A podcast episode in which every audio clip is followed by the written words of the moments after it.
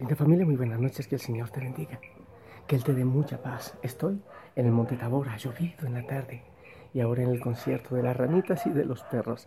Así es, aquí hay un concierto en la mañana y otro muy diferente en la noche. Y te bendigo, ahí donde estás.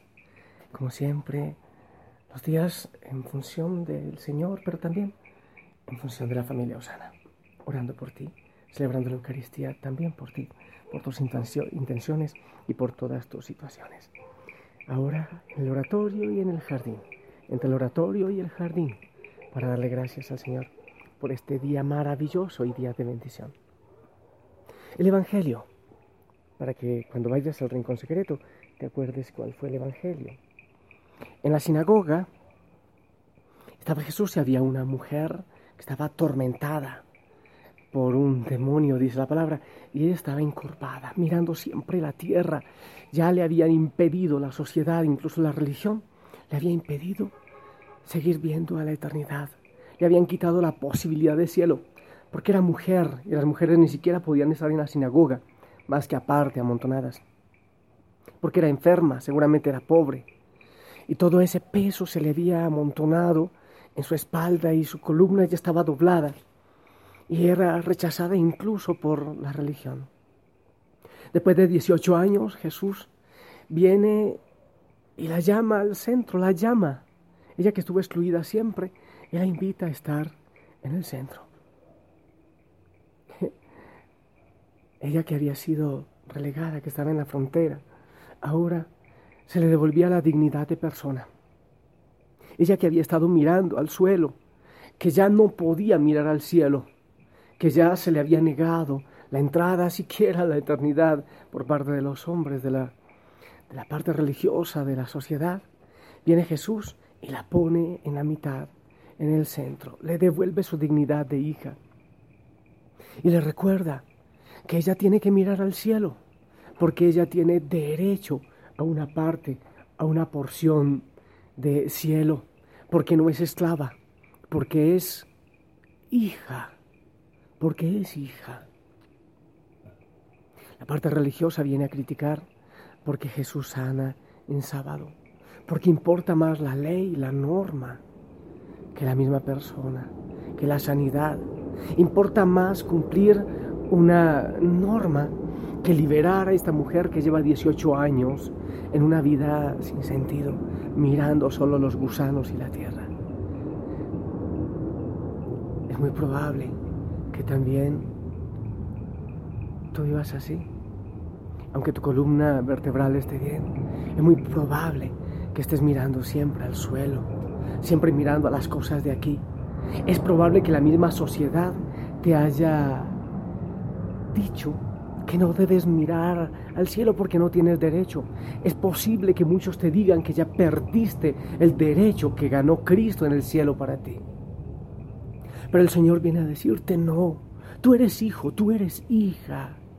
Yo quiero darte esa escritura, esa, esa ciudadanía de la eternidad. Debes mirar a la eternidad. Aunque haya sido pecador, precisamente esa es la exigencia para recibir la salvación.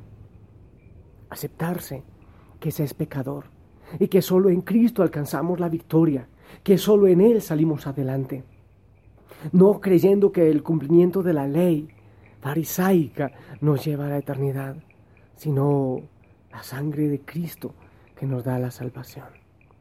Yo te invito a no mirar tanto a la tierra.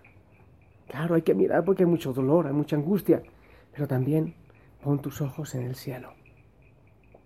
Si muchos te han agachado la cabeza, no tienes derecho, no eres digno, no eres digna, el Señor viene a decirnos, Eres hijo, no eres esclavo, no eres esclava.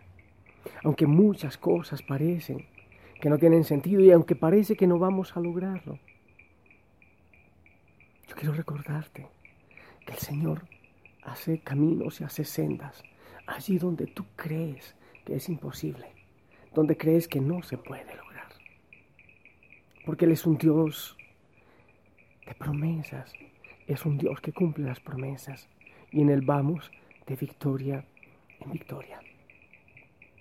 Para ti, que estás cansado, que te han despreciado, y te han relegado como aquella mujer, yo quiero invitarte en nombre de Cristo que pases al centro. Porque no necesitan los sanos del médico, sino los enfermos. Porque Jesús dice que Él no vino para los santos, sino para los pecadores. Y que hay más alegría en el cielo por un pecador que se arrepiente que por mil que no necesitan arrepentimiento. Acepta el abrazo y la misericordia del Señor. Déjate abrazar por Él. Dale en este momento la mano y en tu corazón siente que pasas al centro. Y Él te libera y Él te sana.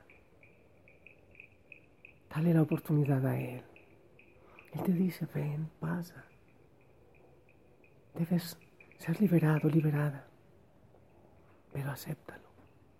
Aún en los imposibles, no te olvides que cuentas con un Dios de imposibles. No te olvides que Él hace caminos en el desierto o en el mar si es necesario, porque Él es Dios. Sentas Dios hará donde piensas que no hay. Él obra en maneras que no podemos entender. Él me guiará, a su lado estaré. Amor y fuerza me dará, un camino hará donde no lo hay. Por caminos en la oscuridad me guiará. Y agua en el desierto encontraré.